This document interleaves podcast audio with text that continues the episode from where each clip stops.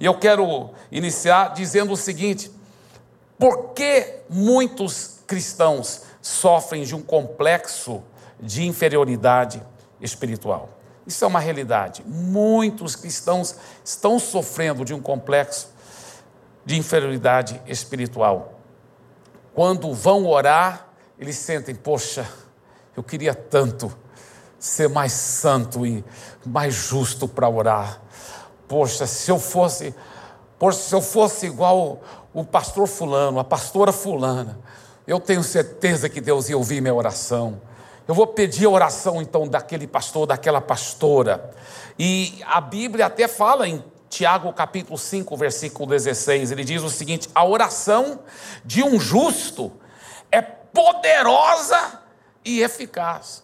Uau! E quando a pessoa lê um versículo, começa aí, ela pensa assim: poxa, se eu pudesse ser justo, se eu pudesse ser mais santo, para poder ter poder nas minhas orações, para poder realmente ter é, orações respondidas, oração poderosa e eficaz, eficiente, que recebe resposta de oração. E é interessante porque a realidade é que, pelos nossos próprios méritos, nenhum de nós podemos ser justos. Nenhum de nós podemos ser justos. A Bíblia é muito clara sobre isso. E se você foi criado em, em qualquer aproximação de uma, alguma igreja evangélica que pregou bem a palavra de Deus, você deve ter aprendido isso desde pequeno, que não há nenhum justo. Por exemplo, olha o que diz Romanos capítulo 3, versículos 9 a 10. Que concluiremos então? Estamos em posição de vantagem? Não. Já demonstramos que tanto judeus quanto gentios estão debaixo do pecado. Como está escrito: não há nenhum justo, nenhum sequer. Poxa, na própria Bíblia está escrito: não há nenhum justo. Não há nenhum justo. Então, o que, que adianta a Bíblia falar que a oração de um justo é poderosa e eficaz, se não há nenhum justo? Se a própria Bíblia diz que não existe nenhum justo. Bem, nós vamos ver daqui um pouco Nesse mesmo capítulo, Romanos capítulo 3, que acabou de dizer, não há nenhum justo, nenhum sequer, em, mais adiante, no mesmo capítulo, ele fala como que a pessoa agora poderá se tornar justo. Uma pessoa, um ser humano justo. Como que ele poderá se tornar justo? Da, daqui um pouco nós vamos ver isso. É muito interessante. E eu quero dizer o seguinte: eu não sabia quem eu era. Eu já havia entregue minha vida a Jesus, mas eu sofria demais esse complexo de inferioridade espiritual. Quantas vezes ao orar, eu falava, Deus, eu não sou nada, eu não posso fazer nada, eu não sou digno, eu não sou digno, oh Deus. Eu, eu achava isso até bonito, até espiritual, orar assim, espiritual, uau, uau. Mas, mas você sabe que isso é horrível. Imagina você, papai, você, mamãe, se o seu filho de, de três anos, né, está correndo, falando, brincando, mas ele sabe que você chegou em casa com um chocolate ou com algum brinquedo, está aqui meio parecendo pelo, pela camisa, está no bolso e ele te vê de longe, e ele vem correndo para você, e quando ele chega uns dois, três metros de você, ele cai com o rosto em terra, fala: Oh, papai, papai, eu não sou digno, eu não sou digno. Papai, eu queria tanto esse chocolate, mas eu sei que eu não sou digno. Eu, eu queria tanto esse brinquedo, mas eu não sei, eu sei que eu não sou digno, papai, papai, ai, ai, ai. Você ia falar, o que, que aconteceu com esse menino? Não é verdade? Só um pai muito abusivo que teria uma, um filho desse jeito. Muito, muito abusivo. Mas nós tratamos o papai do céu desse jeito. Como que ele sente? Nós pela graça de Deus, eu creio que todos, inclusive aqueles que estão assistindo online também, você que está assistindo online, sei que tem milhares de pessoas que assistem essas mensagens. Deixa eu falar uma coisa. a minha fé é que todos aqui presencialmente, no auditório 1, no auditório 2 e também online, que eu creio que ao terminar esse culto, você vai, agora em diante, toda vez que precisa de qualquer bênção de Deus, de qualquer milagre, você vai ser aquele filho que vai correndo e pula no colo do papai e diga: Eu recebo papai, eu recebo o seu presente, a sua graça, o seu amor. Sabe, o princípio de justiça revolucionou minha vida. Depois que eu aprendi esse princípio da justiça de Deus, minha vida mudou. Minha vida mudou. E eu nunca mais parei de pregar sobre isso. E eu gosto de pregar em vez em quando. Eu mudo um pouco, algum, pego outros textos da Bíblia, mudo ilustrações, mas eu fico pregando sobre isso. Por quê? Porque é revolucionário, muda a vida do cristão. Eu vou te falar, depois que eu aprendi isso, eu comecei a orar com tanta fé, com tanta intrepidez, com tanta certeza que Deus ia me responder. E as pessoas falavam: Uau, Deus responde você. Eu lembro, eu estava na faculdade teológica, não foi na faculdade teológica que eu aprendi isso, foi através de, de na época era fita cassete, né, e pregações da palavra de Deus que eu estava ouvindo, ouvindo, e aquilo enchendo o meu coração, e aí eu vi alguém, talvez lá na, na faculdade, que estava doente, eu falava assim: Olha, se quiser, eu posso orar por você. E ele, é, tá, pode orar, nem acreditando. Mas eu já sabia o que, que ia acontecer, eu orava, em nome de Jesus. Amém. E aí ele, uau, cara, fiquei curado. Vai, claro, cara. Claro, é a Bíblia que fala, a Bíblia promete. Esses sinais seguirão os que creem, em meu nome colocarão as mãos sobre os enfermos e eles ficarão curados. A Bíblia não fala talvez ficarão, às vezes ficarão, não, a Bíblia fala ficarão. É claro, eu já sabia que você ia ficar curado. Não é porque eu sou soberbo, acho que eu sou alguma coisa. Não, só por causa de uma coisa. Eu, eu havia aprendido que eu era a justiça de Deus a justiça de Deus. Quando você tiver essa revelação, não adianta só entender isso na mente. Quando você tiver essa revelação no seu espírito, a sua vida muda de verdade, querido. É muito poderoso. Então vamos aprofundar nisso. Por que, que nós cristãos, uma vez que você entregou a sua vida para Jesus, você se torna a verdadeira justiça de Deus? Porque existiu o que eu chamo a grande troca na cruz do Calvário. A grande troca na cruz do Calvário. Veja aqui 2 Coríntios capítulo 5, versículo 21. Aquele que não conheceu o pecado. Quem foi esse que nunca conheceu o pecado? O único ser humano que viveu aqui na terra a vida toda sem nunca conhecer pecado. Qual o nome dele? Jesus. Jesus. Aquele que não conheceu o pecado, ele, quem é ele? Deus o Pai. Deus o Pai o fez pecado por nós. Quando Jesus morreu na cruz, ele foi feito o próprio pecado. Note bem aqui, nós sempre fomos ensinados que Jesus levou nossos pecados na cruz, e é verdade. Mas muitos nunca ensinaram essa verdade mais profunda ainda. Ele não somente levou seus pecados, ele se tornou o próprio pecado em si. Aqui não fala ele levou nossos pecados, aqui fala ele, Deus o Pai, fez Jesus o próprio pecado, ele o fez pecado.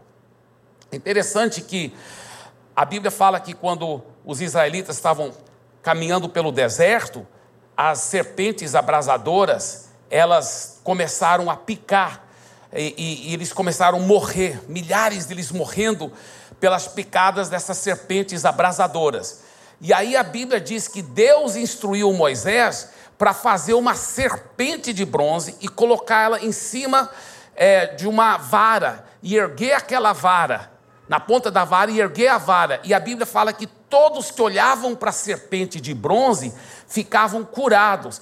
E depois, lá em João capítulo 3, Jesus conversando com Nicodemos, ele diz: Assim como Moisés levantou a serpente lá no deserto, assim importa que o filho do homem se levanta, porque todos que olharem para ele serão curados. Qual é a serpente? A serpente representa o pecado. O pecado. E as pessoas que estavam sendo picadas pelo pecado representam a humanidade toda que todos, o mundo jaz no maligno, todos já pecaram, não há nenhum justo sequer. E todos estão morrendo espiritualmente por causa do pecado. Mas ao olharmos para Cristo na cruz, e é interessante que Deus não mandou Moisés fazer uma ovelha de bronze, um cordeiro de bronze, mas uma serpente de bronze, que estava representando o próprio Jesus, uma serpente representando Jesus. Por quê? Porque lá na cruz do Calvário, Jesus se tornou o próprio pecado e não levou somente seus pecados, ele levou sua natureza pecaminosa. Ele se tornou o próprio pecado por nós. Aí ele se tornou pecado por nós para quê? Para que nele fôssemos feitos justiça de Deus. Olha a grande troca. Você era um pecador e ele era 100% justo e perfeito. Agora, ele se torna o próprio pecado, e quando você crê nele, você se torna a própria justiça dele. A justiça, não é sua justiça, é a justiça de Deus. Pastor, o que quer dizer justiça de Deus? Bem, esse domingo e domingo que vem nós vamos aprofundar no que, que é, o que quer dizer justiça de Deus, mas vou te dar um spoiler, tá? Justiça de Deus quer dizer a própria perfeição de Deus. E é o que acontece. Não é um processo. Não, é no momento que você entrega a vida a Jesus e crê nele, a grande troca acontece. Ele se tornou seu pecado, a sua natureza pecaminosa, e você se torna a natureza dele, a natureza de justiça perfeita. É muito forte, né? É muito lindo. Olha o que diz a palavra de Deus em Romanos 5,17. Se pela transgressão de um só, quem era esse um só? Adão. A morte reinou por meio dele. Todo bebê já nasce com uma natureza pecaminosa. Por quê? Porque desde Adão e Eva, todo bebê nasce com uma natureza pecaminosa. Você não precisa ensinar uma criança a, a ser chatinha. Não, brinquedo é meu, meu, é meu. Você não tem que ensiná-la a, a ser egoísta, a ser chata. Você não tem que nem ensiná-la a mentir. Que horror. E a Bíblia fala que os mentirosos terão sua parte no lago de fogo. Que o diabo é o pai da mentira. Você não tem que ensinar a criança. Por quê? Porque ela já nasceu com uma natureza pecaminosa. Então, olha o que ele diz aqui em Romanos 5,17: Se pela transgressão de um só, a morte reinou por meio dele, a morte espiritual, que quer dizer a separação eterna entre o ser humano e Deus. A morte reinou, que trouxe morte física também, porque Deus nunca projetou o homem originalmente para morrer, nem fisicamente. A morte reinou por meio dele. Muito mais, por favor, diga em voz alta: muito mais. Muito mais, aqueles que recebem de Deus a imensa provisão da graça. Lembra que nós aprendemos domingo passado? Graça é o favor não merecido de Deus.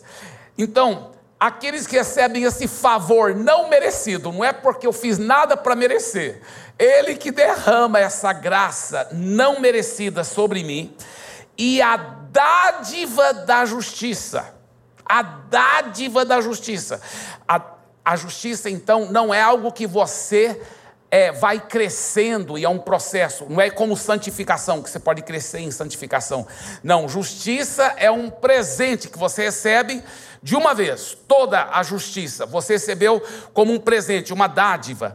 Ele fala, então, os que recebem, os que entregaram a vida para Jesus, recebem esse favor não merecido e recebem esse presente da justiça. Ele fala, se você recebeu isso, então Olha só o que vai acontecer com você, que é para acontecer: reinarão em vida por meio de um único homem, Jesus Cristo. Eu gosto de uma das traduções em inglês que fala assim: vão reinar, vão reinar como reis nessa vida. Nessa vida. Então, nós sempre fomos ensinados também que há um dia, quando você morrer, for para o céu, se você entregou a vida a Jesus, aí vai ser uma bênção. A Bíblia fala: não, reinarão em vida, diga em vida. Não é no outro lado da vida, é agora, nessa vida. Deus quer que você Mas como que você vai reinar sobre as circunstâncias e viver uma vida que, que glorifica a Deus e atrai tantas outras pessoas para Jesus também? É quando você tiver revelação dessa dádiva da justiça, ele diz. Porque quando você excede essa dádiva da justiça, da justiça, então você vai reinar em vida. Que versículo poderoso, que versículo poderoso. Agora, como que esse presente da justiça vem? Como que esse presente da justiça vem? Olha aqui Romanos capítulo 1, versículo 16 17 diz: "Pois não me envergonho do evangelho, porque é o poder de Deus para a salvação." Agora, eu preciso só dar uma pausa aqui porque é muito forte esse versículo. O apóstolo Paulo está dizendo: Eu não me envergonho desse evangelho. Qual o evangelho? O evangelho que Jesus levou não somente os nossos pecados, mas a nossa natureza pecaminosa na cruz, que Jesus morreu em nosso lugar para que nós de graça pudéssemos, ao receber Jesus como Senhor da nossa vida, receber salvação, perdão dos pecados, a transformação da nossa natureza, a vida eterna, o perdão dos pecados. Uau! Ele fala: "Eu não me envergonho desse evangelho". Só que é mais profundo até do que isso, apesar que isso já é o principal, que é a salvação, a vida eterna. Mas você sabia que o evangelho de Jesus não é que Jesus somente levou seus pecados e sua natureza pecaminosa. Quando Jesus morreu na cruz, a Bíblia é muito clara que ele levou, ele levou a sua natureza ruim, aquela personalidade ruim que que, que, que causa brigas e discussões. Ele levou, ele levou suas doenças lá na cruz, ele levou suas enfermidades, ele levou suas pobrezas, ele levou toda a maldição da lei, ele levou por nós. Tudo, tudo que não presta, ele levou por nós. A Bíblia fala, ele nos resgatou da maldição da lei, fazendo ele próprio, ele fazendo si próprio a maldição em nosso lugar na cruz do Calvário ele se fez maldição por nós, ele levou a nossa maldição. Agora, pensa bem aqui comigo.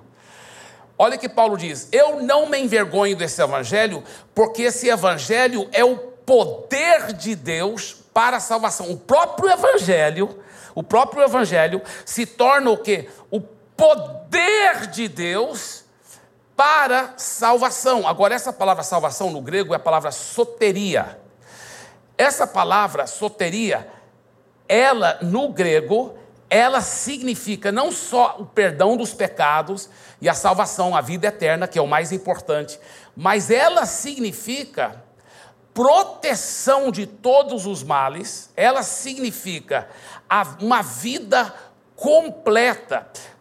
Talvez uma tradução mais correta seria uma palavra que não existe em português: completação, a sua vida ser espiritualmente completa, totalmente salva, vai para o céu, mas também aqui na terra já está completa, protegida de todo mal, de toda doença. Por isso que às vezes Jesus usava essa mesma palavra quando ele falava assim para as pessoas que eram curadas, vai, a tua fé te salvou. E a pessoa acabou de ser curada de, um, de uma lepra, de uma outra doença. E ele falava, a tua fé te salvou, porque ele usava essa palavra aqui, que, que é completou. Então, essa palavra inclui a cura, inclui a cura. Por isso que Paulo disse: Eu não me envergonho desse evangelho, porque esse evangelho é tão poderoso, tão poderoso, olha só, para você que está online também. Olha só que coisa. Ele está falando: esse evangelho é tão poderoso, porque ele realmente é o poder de Deus que traz cura, traz salvação, traz perdão de pecados, faz o ser humano ser completo em todas as áreas. Aí ele diz o seguinte: é a salvação que de todo aquele que crê. Todo aquele que crê. Ele falou: você só tem que crer nesse evangelho. Se você crer nesse evangelho, vai trazer essa completação para a sua vida, sua cura, sua libertação, sua proteção, sua salvação. Agora, eu vou só parar por enquanto nesse versículo 16, daqui um pouco nós vamos para o versículo 17. Deixa eu só perguntar uma coisa para você. Quantos cristãos têm vergonha? Paulo disse: Eu não me envergonho desse evangelho, porque é o poder de Deus. Eu fico um pouco indignado, até comigo mesmo, Porque no passado eu já, eu já demonstrei vergonha das coisas de Deus. Um, timidez, não querendo deixar as pessoas saber que eu sou cristão. E eu falo assim que eu arrependi profundamente por isso. Porque pensa bem, queridos. Essa, essa é a solução que a humanidade está precisando. É a solução. E, e, como que nós vamos ter vergonha disso? As pessoas não têm vergonha de dançar nuas, totalmente nuas, no carnaval. Totalmente. As pessoas não têm vergonha de carregar uma garrafa de cachaça, andar pelo meio da rua, quando todo mundo sabe que talvez os filhos dele vão passar fome, porque ele está jogando o dinheiro dele fora. As pessoas não têm vergonha na televisão na internet, de falar palavrão, as maiores indecências. As maiores indecências. As pessoas não têm vergonha de fazer as piores difamações e baixar o nível a coisas de, de, tipo de animal. As pessoas não têm vergonha. E nós vamos ter a vergonha de pregar o Evangelho que é a única solução. A solução não é política, a solução não é psicologia, não é sociologia. A solução verdadeira para transformar o mundo é Jesus, é o Evangelho. Eu não me envergonho do Evangelho, que é o poder de Deus. O Evangelho é o poder de Deus é o poder de Deus para a salvação de todo o que crê. Então, quando nós pregamos com coragem lá no seu trabalho, lá na sua empresa, aonde você está, aonde você estiver, você prega com amor, claro, com sabedoria, mas prega com coragem, porque todo aquele que crê nesse evangelho, ele vai ser liberto, ele vai ser salvo. Agora vamos ler de novo esses dois versículos juntos, porque agora é forte. Vou te mostrar uma coisa que me revolucionou quando Deus me deu revelação. Ah, eu, eu tenho aprendido muitas coisas com outros homens de Deus, mas nesses dois versículos eu aprendi diretamente só estudando a Bíblia. E quando eu descobri isso, minha vida mudou. Mudou. Olha o que ele diz: Pois não me envergonhe do Evangelho, porque é o poder de Deus, nós explicamos tudo isso para a própria salvação, a completação, né? cura, libertação, tudo, de todo aquele que crê. Primeiro do judeu, também do. Então, peraí, peraí, peraí, deixa aí nesse versículo. Paulo está dizendo: Eu não me vergonho desse evangelho, porque esse evangelho tem tanto poder, tanto poder para libertar qualquer um que crê. Aí ele fala o que? Olha só que ele fala: Visto que, pode mostrar o próximo versículo, visto que a justiça de Deus se revela no Evangelho. Então ele está falando: esse Evangelho tem tanto poder, e a razão que esse Evangelho tem tanto poder para libertar, para salvar, para curar, é visto que, ou seja, a razão que esse Evangelho tem tanto poder é porque a justiça de Deus se revela no Evangelho. Uau! Uau! Essa é a razão que o Evangelho tem tanto poder. Tantos cristãos não estão usufruindo desse poder porque eles não têm revelação da justiça de Deus. E a razão toda que o Evangelho tem tanto poder é porque a justiça de Deus se revela no próprio Evangelho. É muito forte a justiça de Deus. Ele fala: a razão que esse evangelho tem tanto poder para salvar, para curar, para libertar, é porque a justiça de Deus se revela no evangelho. De fé em fé, como está escrito: o justo viverá por fé. Então, você se torna totalmente justo pela fé nesse evangelho de Jesus. Pela fé nesse evangelho de Jesus. Agora, eu ainda quero compartilhar uma coisa muito interessante aqui sobre a consciência de pecados versus a consciência de justiça. A maioria dos cristãos, eles vivem com uma consciência de pecados. E a Bíblia deixa bem claro que não é para nós, não é para a gente viver assim. Toda hora consciente de pecado, ah, consciência de pecados, consciência de pecados. A Bíblia mostra, vou ler daqui um pouco para vocês na palavra, que isso é princípio do Velho Testamento, da Velha Aliança.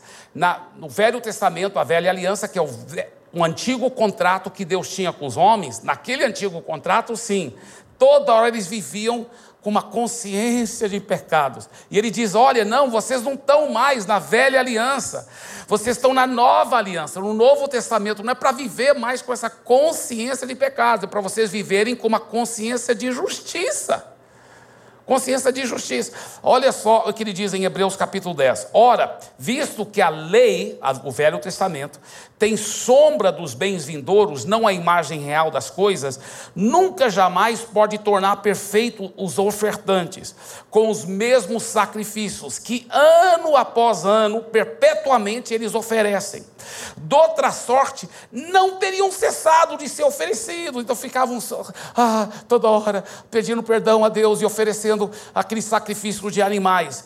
Porquanto os que prestam culto, tendo sido purificados, se ele tivesse realmente liberto eles da consciência de pecados, eles têm sido purificados uma vez por todas, eles não mais teriam consciência de pecados. Olha só. Entretanto, nesses sacrifícios faz-se recordação de pecados todos os anos, porque é impossível que o sangue de touros e de bodes remova pecado. Então, o sangue daqueles animais que eram sacrificados para perdão do pecado deles, ele só cobria como se fosse o pecado, mas lá dentro a pessoa ainda tinha consciência de pecados. Agora, o sangue de Jesus não só cobre, ele remove o pecado, aleluia. Ele remove o pecado. E olha o que Hebreus capítulo 10, versículo 12 a 14 diz: Jesus, porém, tendo oferecido para sempre. Um único sacrifício pelos pecados, assentou-se à destra de Deus, aguardando daí em diante até que os seus inimigos sejam postos por estrada dos seus pés, porque com uma única oferta aperfeiçoou para sempre os que estão sendo santificados. Então nós estamos sendo santificados, nós estamos crescendo em santidade. Mas no mundo espiritual, no seu espírito, você foi aperfeiçoado para sempre, porque você é espírito, alma e corpo. Então na sua alma, que é sua mente, suas emoções, seu poder de fazer decisões, você está sendo santificado. Mas no seu espírito, quando você entrega a vida a Jesus, o sangue de Jesus removeu todo o pecado, passado, presente e futuro. Você foi aperfeiçoado de uma vez para sempre. Diga, eu fui aperfeiçoado através de uma única oferta. Eu fui aperfeiçoado de uma vez para sempre. Para Jesus e para você, dê uma forte salva de palmas, aleluia.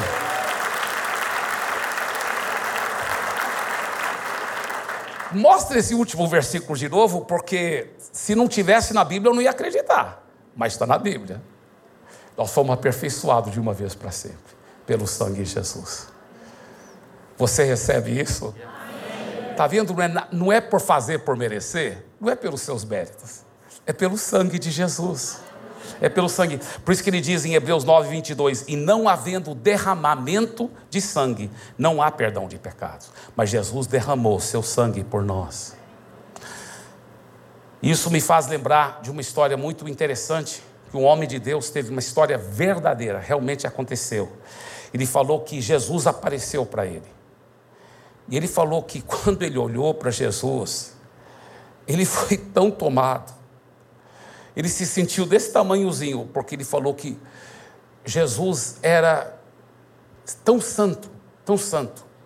Ele falou que ele olhou para dentro dos olhos de Jesus, pareciam poços profundos de amor. Ele viu tanto amor emanando, tanto amor, e ele se sentiu tão indigno, tão pequeno. Ele falou que ele caiu aos pés de Jesus e começou a gritar: Eu não sou digno, eu não sou digno. Isso realmente é uma história verdadeira. Um homem de Deus, ele teve essa visão, ele realmente viu. Ele falou que ele caiu e ficou gritando: Eu não sou digno, eu não sou digno. E ele de repente ouviu uma voz de um trovão muito forte, falando: Levanta-se, levanta-se.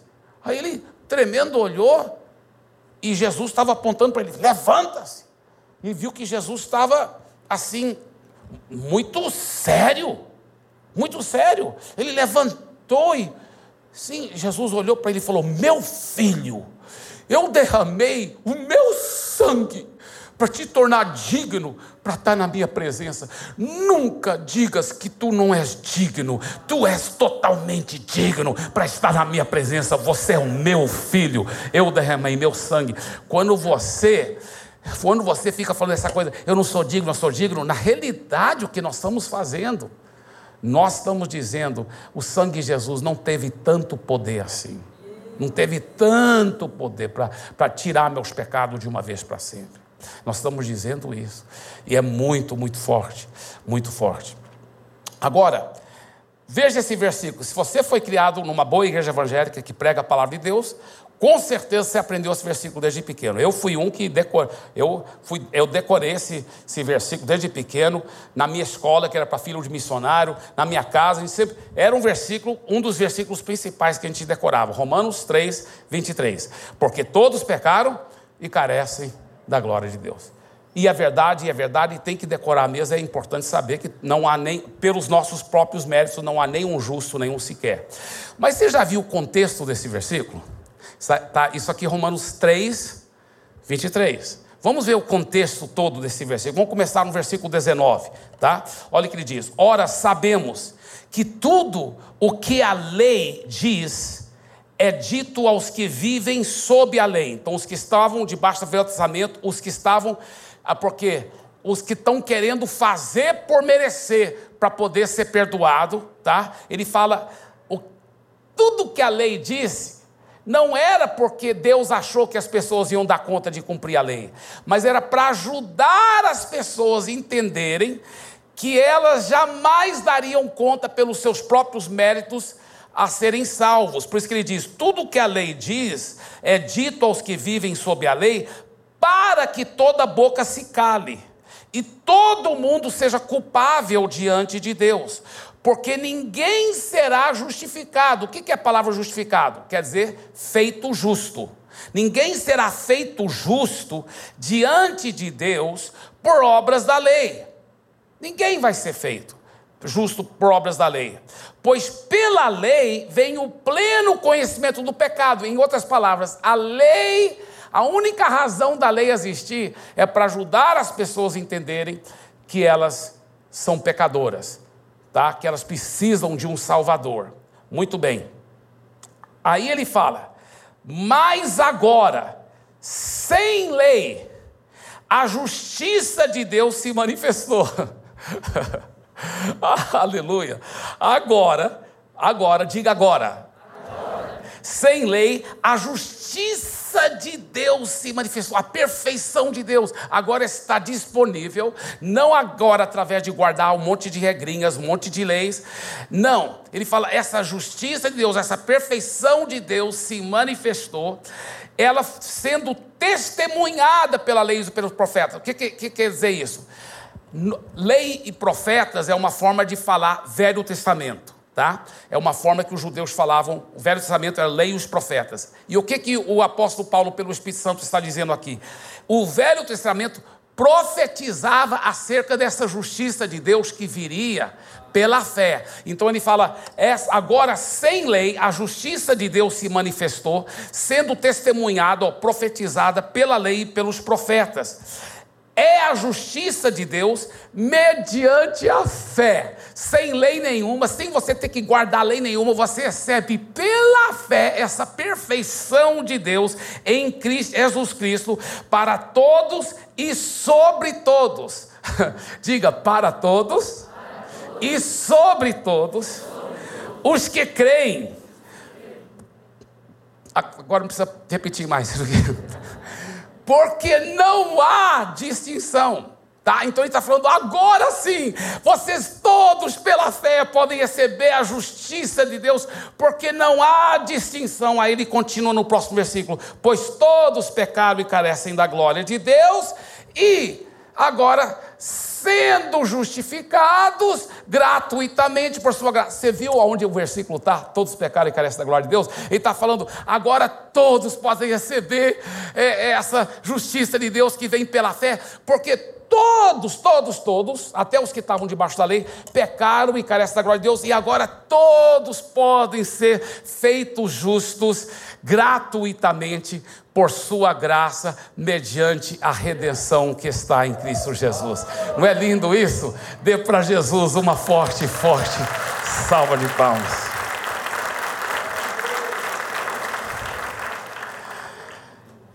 Agora, Eu só vou dar o começo desse quarto ponto aqui. A justiça de Deus, ela se manifesta em quatro níveis, tá? Esse domingo eu só vou falar do primeiro nível, que já é lindo. Se só fosse esse primeiro nível, já seria maravilhoso. Mas domingo que vem eu vou aprofundar em mais três níveis. Tá? Então a justiça de Deus ela se manifesta em quatro níveis. O primeiro nível é esse aqui, olha. O primeiro nível, seus pecados foram 100% totalmente, completamente perdoados. Tá? Presente, passado e futuro. A Bíblia fala, 1 João 1,9: se confessarmos os nossos pecados, Ele é fiel e justo para nos perdoar os pecados. Por que, que ele fala que Deus é fiel e justo? Quer dizer que se ele não perdoasse seus pecados, ele seria injusto? Deus tem obrigação de nos perdoar? Sim e não. Pelos nossos próprios méritos, jamais. Mas porque Jesus já morreu na cruz e já adquiriu perdão para todo ser humano, Qualquer ser humano que agora arrepender e entrega a vida a Jesus, se Deus não perdoasse, Deus estaria sendo injusto, porque Deus estaria sendo injusto para com quem? Para com Jesus, que pagou o preço para o perdão de todos os pecados. Por isso que ele fala, ele é fiel e justo para te perdoar. Uau! É muito profundo isso. Quer dizer que se Deus não te perdoasse, Ele estaria sendo injusto, não para com você, mas injusto para com o sangue de Jesus. Uau! É muito forte isso. Ele é fiel e justo para nos perdoar os pecados e nos purificar de toda injustiça. Quando meus filhos eram pequenos, é, e de repente eles brincando e talvez eu até falei para eles, olha, não brinca naquela região lá, porque está cheio de lama. E eles me desobedeceram e brincaram lá e ficaram tudo sujo de lama, até escorregaram e caíram dentro da, da poça de lama. E agora estão chorando, porque estão machucados também. Ai! Como que, eles sabem que eu falei que não era para brincar lá, mas agora estão não estão só cheios de lama, estão sangrando porque caiu e, e ralou e está saindo sangue. O que, que ele faz? Por ser um pai Mas é, eu estou falando, não estou brincando, não, por, com toda, pela graça de Deus, por ser um pai amoroso. O que, que eles faziam? Mesmo sabendo que tinham me desobedecido, papai, papai, por quê? O papai ia fazer o quê? Papai primeiro ia lavar, tirar toda a lama. Depois chamar a mamãe. mamãe, conserta aqui a, ferida aqui e tal. Aí depois da mamãe consertar a ferida, aí o papai depois ia sentar com ele e falar sobre a desobediência dele. E também ele ia ter que é, ser disciplinado. A Bíblia fala que Deus ama os seus filhos e, e todo filho que é amado por Deus é disciplinado. Às vezes Deus fala assim para a gente: o seu bem, meu filho, não brinca perto da lama. E a gente, desobedecendo a Deus, a gente brinca perto da lama. Mas o que, que a gente faz quando cai na lama, se machuca? Sabe o que, que a maioria dos cristãos fazem, infelizmente? Aí se afasta, se revolta, fica para dar desculpa por que estão se afastando de Deus, porque eles pensam que Deus vai, Deus vai agora, ó, a coisa vai ser horrível, um Deus cruel, um Deus tirano. Não. Faça como qualquer filho que tem um pai amoroso. Vai correndo, papai, papai, me ajuda, tira a lama, trata a minha ferida e, e depois me disciplina. Sabe, é assim que a gente deve fazer com o papai do céu. Vai correndo para ele. Quando você cai na lama, corre para ele. Eu não entendo. Eu entendo sim, eu sei que é falta de revelação do amor de Deus, falta de revelação da justiça de Deus que somos em Jesus, que já somos perdoados presente, passado e futuro. Quando você se apropria desse perdão, você fala: Papai, me perdoe, eu errei. Você está só apropriando do perdão que já era seu, presente, passado e futuro, desde o momento que você entregou a vida para Jesus. Você está entendendo? Você só está apropriando daquilo que já pertence a você. Por isso, vai correndo para Ele. Não faz nem lógica correr dele e, e, e se esconder. E, não, não faça isso. Por isso, Deus é tão bom e tão amoroso. Se Ele exige de nós que nós devemos perdoar 70 vezes 7 alguém que nos feriu e fez o mesmo pecado contra nós, né? 490 vezes e é para perdoar todas as vezes. E claro que é só uma figura de linguagem para dizer que é para sempre perdoar. Se ele exige isso de nós, quanto mais ele espera que nós também façamos isso, não é mesmo? Para os outros. Então, perdão, perdão eu errei no português aqui. Quanto mais ele vai fazer por nós, porque ele está exigindo que a gente perdoe os outros. Será que ele não vai nos perdoar? Será que não vai nos perdoar? Então nós temos que correr para ele, nós temos que receber o perdão dele. Eu quero terminar com essa ilustração. Eu gosto dessa história muito. Eu não sei se é verdadeira, né? Mas eu até imagino que talvez pode ter sido e aconteceu na época antes, muito antes da, de ter internet, muito antes de, de ter esse, até talvez até telefone. Mas um menino, um, um rapaz, um jovem, adolescente que talvez tinha 17 anos de idade, 18, ele realmente se rebelou muito contra o pai e a mãe dele, e naquela cidadezinha onde eles moravam, ele pintou e bordou desobedeceu, cometeu crimes, coisas assim sérias, talvez é, roubos e, e coisas feias. Ele envergonhou o pai e a mãe tanto, tanto, tanto, e ainda pegou muita coisa lá da casa dele para poder, por causa dos vícios dele, e fugiu, e fugiu. E fugiu, de, deixou os pais super envergonhados, e os pais nem sabiam para onde ele tinha ido. E passou-se muito tempo, muito tempo. Mas lá naquele local onde ele estava, ele lembrou do papai e da mamãe, que tinham tanto amor por ele. E ele pensou: eu acho que papai e mamãe me perdoam, porque eu sei que eles são muito amorosos. Só que o que eu fiz foi tão horroroso que eu não, eu, eu, eu, eu não sei, mas eu acho que perdoem, mas eu, eu vou arriscar ele escreveu uma carta. Né? Naquela época era carta, né? Ele escreveu uma carta e nessa carta ele falou assim: Papai, mamãe, eu. Ele pediu muito perdão, se humilhou muito. Falou: Deus sabe que eu sou uma outra pessoa, eu realmente até. É, é, minha vida mudou mesmo, mas eu, eu quero lhe pedir tanto, tanto, tanto perdão. E eu queria tanto voltar para casa. Eu queria tanto voltar para casa.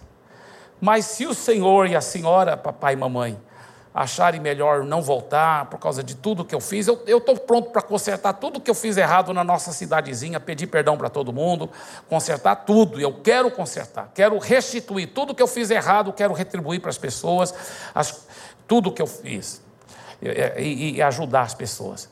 Mas se o senhor e a senhora não querem que eu volte para casa, eu entendo 100%, eu te dou toda a razão. Eu te dou toda a razão e eu nunca vou achar ruim, porque eu mereço mesmo não não ser perdoado mesmo. Mas se por acaso vocês me perdoarem, papai e mamãe,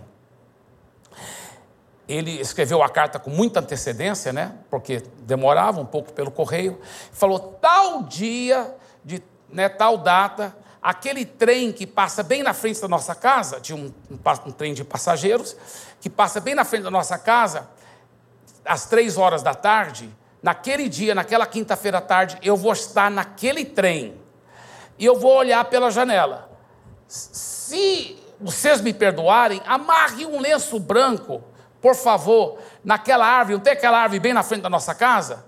Então amarra um lenço branco, bem no tronco daquela árvore, e aí eu vou poder ver. E aí eu vou saber que eu posso voltar para casa. Aí chegou o dia. Ele estava muito emocionado. E ele estava no trem, pensando: meu Deus, será que vai ter um lenço branco lá? E ele, ah, eu acho que nem vou olhar. Porque eu, era bem antes do trem fazer a última curva, onde ia poder ver a casa dele. Ah, não vou, nem vou olhar. Eu, eu prefiro pensar que eles colocaram um lenço. Aí ele pensou, não, mas eu tenho que olhar, eu tenho que olhar. E aí ele levantou e olhou. Olhou direto para a árvore. E não tinha um lenço branco lá. Tinha milhares de lenços brancos. A árvore toda estava amarrada com muitos e muitos lenços brancos. E o papai e a mamãe dele estavam na frente da árvore, com lenços brancos nas suas mãos, gritando: Volta para casa, filho, volta para casa. Isso é uma pequena demonstração do amor do nosso Pai para conosco. O seu Papai do céu que te ama tanto, que diz: volta para casa. Eu, eu te amo, eu te perdoo, eu te trago nova vida, eu te purifico os seus pecados, eu te dou um novo começo. Fique em pé, por favor, feche os seus olhos.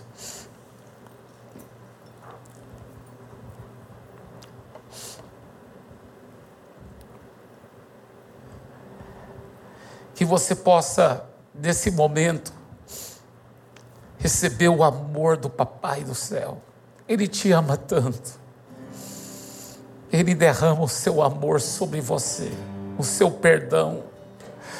Ele sacrificou seu próprio filho Jesus para poder te perdoar de todos os seus pecados, para poder te trazer salvação.